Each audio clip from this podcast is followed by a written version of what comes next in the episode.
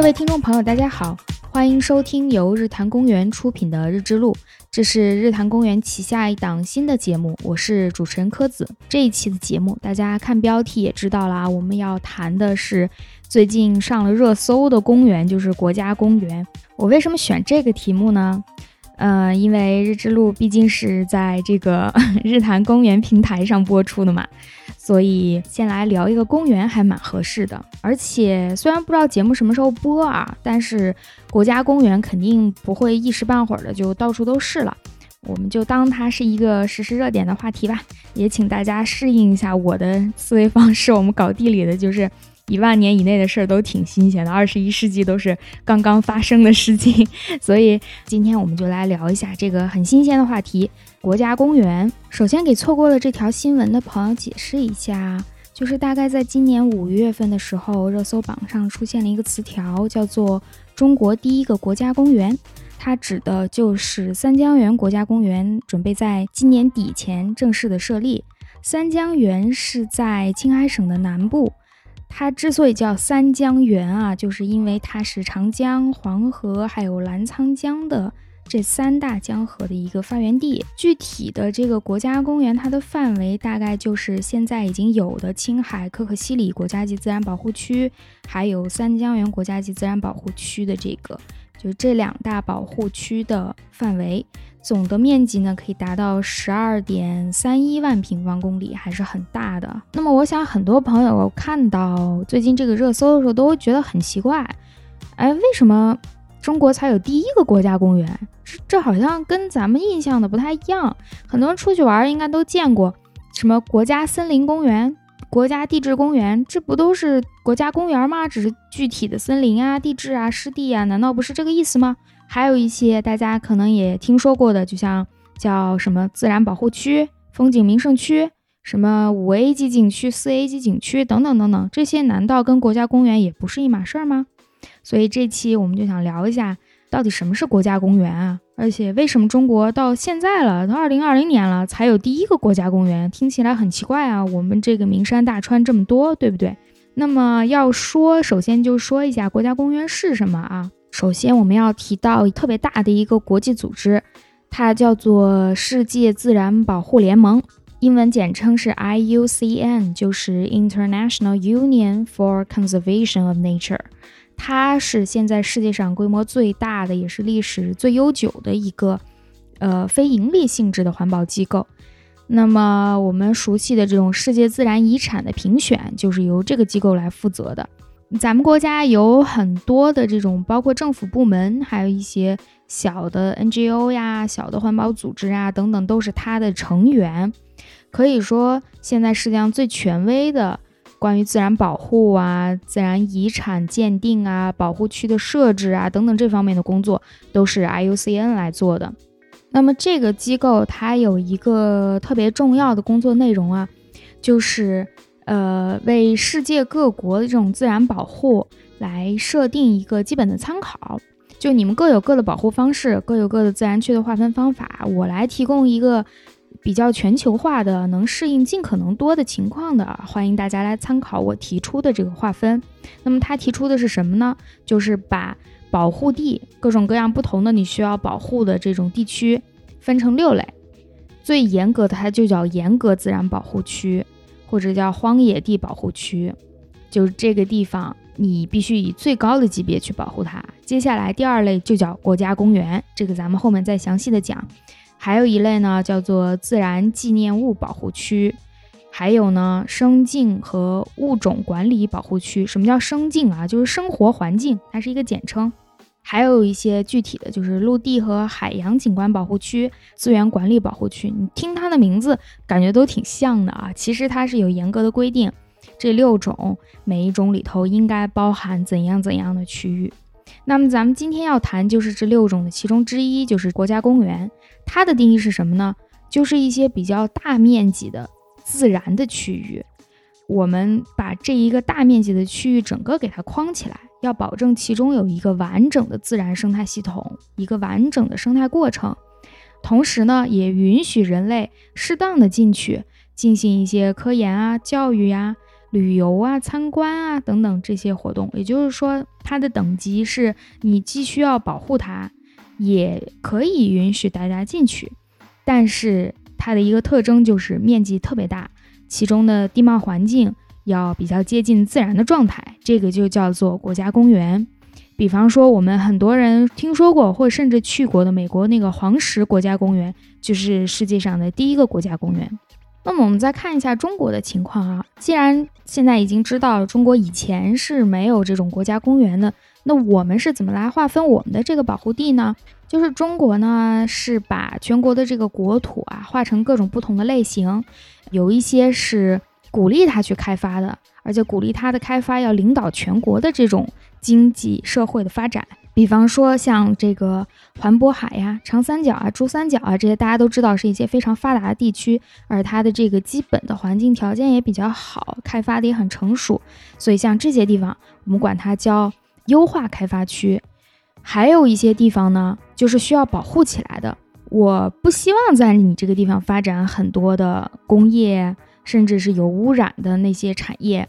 而更优先的希望你能保持一个自然的状态，保持它原本的这个水土空气等等的这个干净清洁。像这样的地方，就包括一些限制开发区，甚至是禁止开发区，就压根儿不允许你发展任何的产业，最好都不要有人住在里面，一定要保持它原本的一个状态。那么像这种限制的或者禁止的区域有什么呢？接下来我要说很多听起来很像的名字。它就是生态功能区、自然保护区、风景名胜区、森林公园、地质公园、湿地公园、水源保护区。还有世界自然文化遗产等等等等，就是凡是有这些名头的地方，都是在咱们这儿属于需要被保护起来的地方。那么这些地方它也是各自有不同的内涵，有不同的管理的等级。大部分我们是可以进去玩的，虽然玩的这个程度不同啊。如果你想去的话，一定要仔细的看当地的规定。相对来说呢，就是比方说像水源保护地就会比较严。要喝的水是从那儿来嘛？肯定对你的这个污染各方面管理是比较严的，甚至有地方是不允许你进去的。还有一些风景名胜区就比较松一些了，它很漂亮，只要你在它的这个管理范围内进去玩儿，给人交钱，不要搞破坏，这就没有问题。这个里头比较容易混淆的两个概念啊，就是风景名胜区还有旅游景区，听起来很像嘛，就是风景名胜嘛，那肯定就是让我去玩喽。旅游区当然更是让我去玩了，啊，旅游区还分什么三 A、四 A、五 A 是吧？那他们两个之间是什么关系啊？是这样，风景名胜区它主要是从保护的角度划分的，只要你这个地方的风景够好、够名胜，咱们就叫它风景名胜区。至于你能不能进去玩，能玩到什么程度，这个是下一步再谈的。先说它好，就把它划为风景名胜区。这个主要是环保啊这一方面的部门来划定以及管理的。而这个旅游景区，它是从游玩的角度出发的。只要你这个地方适合玩，哪怕你原本没有风景，我们现给你造一个，弄个人造的。这也行，像现在有很多那种特色小镇啊，什么都是整个镇现造，现给你盖楼，盖成统一的，可漂亮了。那种地方也可以申请三 A、四 A、五 A，它主要是以你这个旅游设施的完善程度、服务水平来划分的。然后这种这种景区，它的管理和划分也是旅游相关的部门来主要负责的。所以在这个风景名胜区、旅游景区，包括一些什么森林公园、地质公园等等。经常是存在重叠的问题，就有的地方它既三个名头、四个名头都有，也有的地方可能只有其中一个，呃所以它们的划分并不是说是互斥，它不是互斥的，它经常会有交集。那么说到这儿，大家可能已经觉得有点乱了啊！本来这些地区的划分名字就很像，然后你还有重叠，还有国外的，还有国内的，到底是怎么回事儿？这些东西，如果要简单理解呢，就是。咱们中国的保护区主要是从保护对象的角度出发来划分的，比方说像刚才提到的森林公园、地质公园、湿地公园。如果这一片我主要保护的是森林，以及生活在森林这个生态环境内的这些动物、植物等等，那么我就划分它是一个森林公园。如果这一片主要是湿地以及湿地上的这些动物、植物，那我就划它是一个湿地公园。而那个国外那个 IUCN 啊，就特别大那个组织，他们的分类主要参考的是我怎么去管它比较好管。如果这个区域我主要是想让它做科学研究，那我就把它划成一个科学研究的这样一个保护区；如果我主要是为了大家玩儿，那我就把它划成一个旅游娱乐的一个保护区。所以它那个保护区里头啊，可能有各种不同的保护对象，好几个主要保护对象。咱们的保护区通常一个区里头就有一个核心的对象。那么从实际操作层面来看呢，就是咱们这个划分方法啊比较好画，就你只要确定了这片儿我主要保护谁，那咱就围绕着他，就像打篮球似的，咱有一个明星球员，那就围绕着他来建这个队伍，那其他人只要配合就好了。但是呢，就是会遇到一些定位比较模糊的问题，你管理的时候不太好管理。人家国际上那个 IUCN 的那个方法，就是画的时候不太好画。你这一片到底要干嘛？我得先想好才能画这个区域。但是只要他想好了，把这个区域画好，那他的管理就比较简单了。所以各有长处，各有短处吧，可以说。那么。再回到咱们最近这个热搜啊，就是说中国终于也有了第一个国家公园，就是哪儿呢？是在青海省南部的三江源国家公园。它包括的是可可西里国家级自然保护区，还有原本的这个三江源国家级自然保护区的什么星星海呀等等。除了现在已经建立的这个三江源国家公园以外啊，实际上咱们还有好几个。已经在筹备，筹备了很多年的这个国家公园的试点地区，尤其是在云南。云南它是最早开始的一个叫普达措的地方，是咱们国家最早开始试验我们能不能建一个国家公园呢？这样的一个地方，我估计接下来很快吧，在三江源的这个国家公园建立之后，如果能取得一些比较好的经验的话，我估计后面几个国家公园很快也就会建好了。那现在我们已经知道了国家公园是什么，然后咱们国家在没有国家公园之前是怎么划分这些保护地的，咱们是怎么来管理的。那么现在我们也有了自己的国家公园，那就有一个问题了，就是都这么晚了，二零二零年了，咱们怎么才有第一个国家公园啊？这个好像挺匪夷所思的，是吧？我第一次知道这个事情的时候也觉得很奇怪。我知道的时候呢，比这个热搜要早一点，大概是在五六年前吧。那个时候我去日本的北海道，跟他们北海道大学的这个学部进行一个交流活动。当时的核心内容就是参观北海道的火山地貌，以及跟人家学习他们是怎么保护和开发这些地貌的。当时日本那边的研究人员就跟我们介绍了他们的保护经验，怎么在这种保护地上建立合理的游乐设施，然后怎么用一些先进的技术来监测随着游人数量和季节性的一些变化导致这个地貌的变化。那那个时候他们就给我们介绍了北海道的一些国家公园的情况，然后问我们中国的国家公园有哪些呀？你们能不能给我们讲一讲？当时我们一搜才发现，中国居然没有国家公园。我们还以为自己太笨了，没有搜到。然后搜了很久，真的是这样。比较接近的就是风景名胜区，所以我们就把风景名胜区的情况跟他们介绍了一下。但是当时我就觉得很奇怪，咱们为什么没有呢？这么多大河大山，难道不够国家公园的级别吗？所以后来我们又查了很多资料，才知道它不是说你的风景不够好。而是一种管理思维模式的一个区别啊，而且它也不是钱的问题，咱们绝对不是缺这些钱，国家在自然保护啊这方面还是非常非常舍得花钱的。那么现在世界上都有一百多个国家都有自己的国家公园了，为什么咱们没有呢？我看到网上啊比较多的一个解释就是说，因为咱们的保护地现在普遍是把它划归到地方上的，就是我来制定规则。你们申请，你们觉得你们哪儿哪儿特好？我看完觉得嗯是不错，然后给你批了，你这是保护地。但是批下来之后，你的管理，包括你如果要开发它，开发成旅游区，你的这个收入等等，大头还是在地方上。这样对于地方上来说呢，他比较熟悉这个保护地的情况，能做到一个比较好的管理，而且收入也归他。也有利于他把这个钱再进一步的投入到接下来的保护和开发上，这是也是比较好的。但是反过来说，如果你要建国家公园，就意味着你这一块地就要只属于国家啦。这个里头可能就会有一些需要平衡的地方吧。所以很多人认为这个是国家公园迟迟不能建立的一个主要原因，就是需要在这个管理的主体还有收入的主体上进行一些讨论。那我想这个应该也是原因之一，当然还有一些其他的原因啊。最直白的一个说法就是，因为国家公园这个词以及它的严格定义根本就不是中国人设立的呀。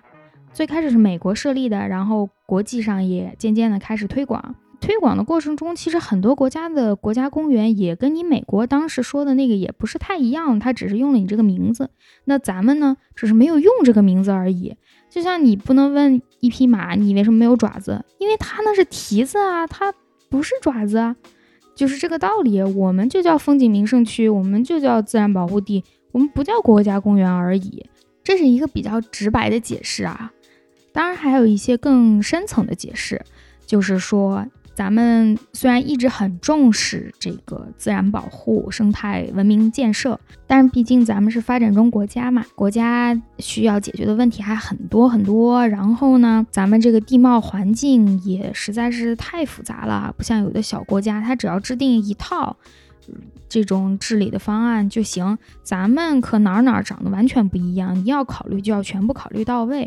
所以这么多年呢，其实咱们一直在完善这种规章制度啊、管理体系啊。所以我们现在对于自然保护的这个规矩，可以说是慢慢的变得很成熟了，而且也有了一定的这种自然保护的基础成果。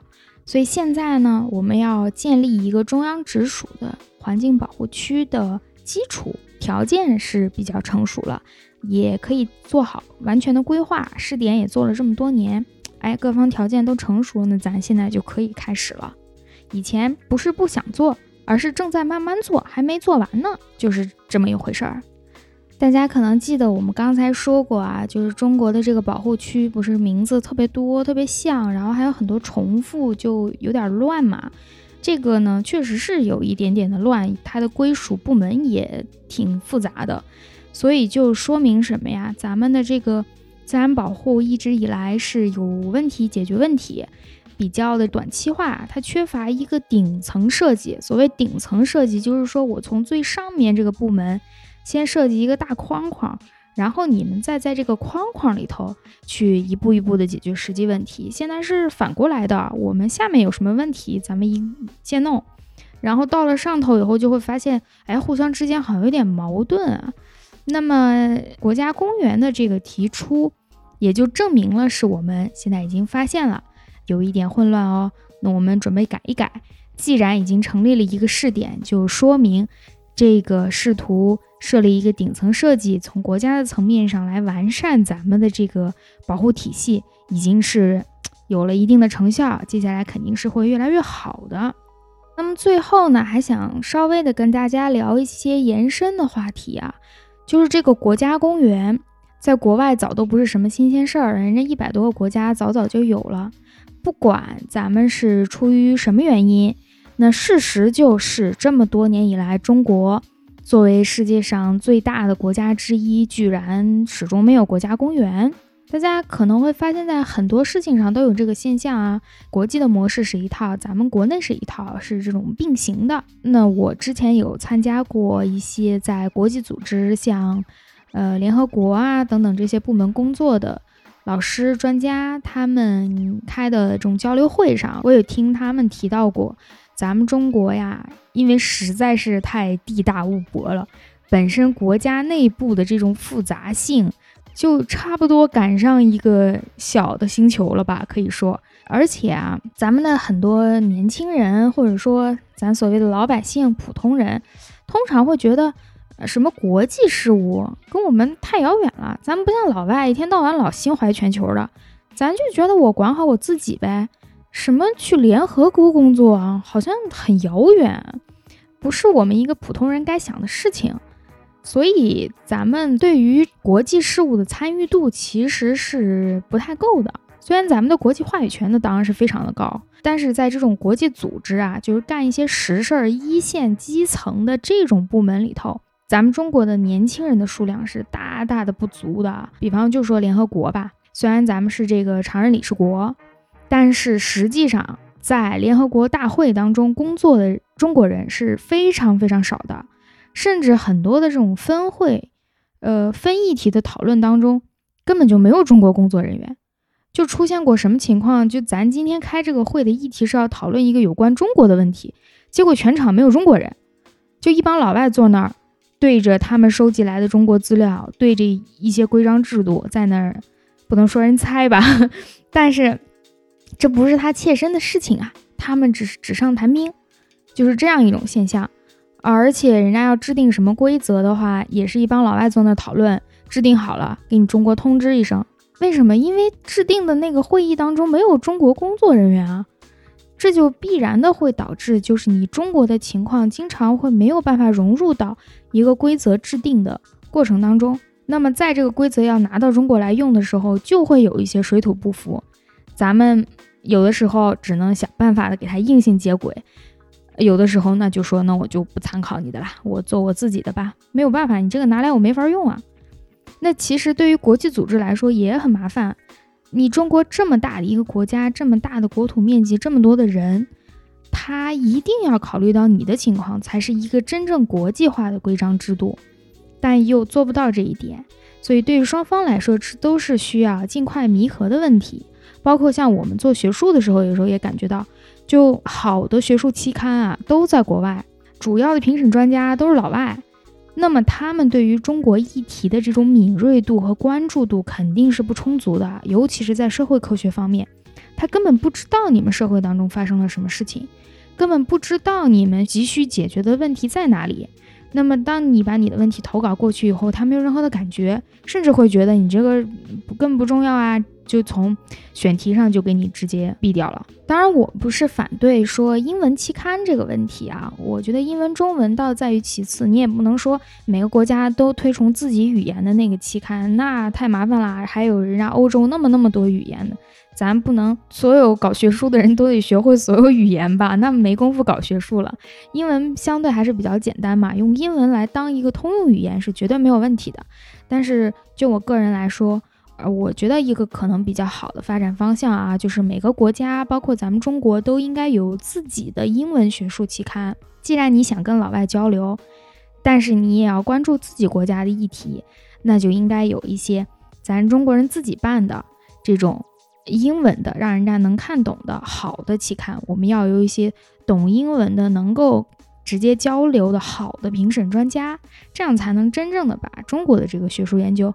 而融到这个国际的议题里面，当然这个有点说远了啊，咱们还是回到今天说的国家公园啊、自然保护啊、生态保护这方面的问题上来说。现在其实国内已经有了挺多的这种中外合作的生态保护机构、自然保护机构，包括像 NGO，就是非政府的或者一些非盈利的这些机构组织，而且也参考了很多国际上比较成熟的这种保护经验和规章制度。还学了很多的这种先进的技术，可以说是，呃，确实是越来越专业了。而且参与到当中的中国的个人和公司也都越来越多，所以现在这个保护成果确实是非常不错的。包括像大家都知道这些沙漠治理啊什么，在国际上都是非常领先的经验。那么这个我相信啊，随着这个国家公园的建立，能够标志着我们国家现在这个自然保护已经进入到了一个新的阶段。咱们的规章制度和管理的理念也已经开始跟世界融入到一起。也许到某一天的时候呢，我们中国人可以提出一个自己的这种管理模式，也让啊老外们学习学习。咱们可以共同的把这个地球给管理的越来越好。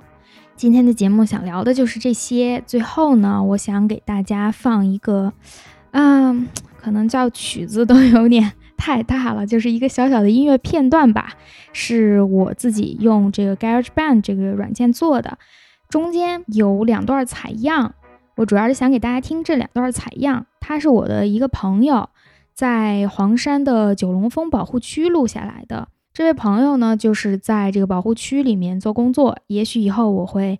请他来跟咱们一起聊一聊，聊一下这个保护区里面工作都在做什么啊？有什么有意思的事情？反正我看他每天都是在各种山里跑来跑去。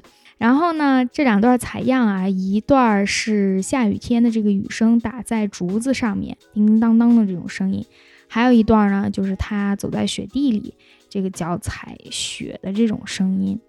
如果这一段小的音乐片段好听的话呢，那就是这 GarageBand 这个软件还有大自然美妙的这个功劳。如果不好听啊，那就是我用的太烂了，大家怪我就好了。好，谢谢大家，嗯，这期节目就到这里。拜拜。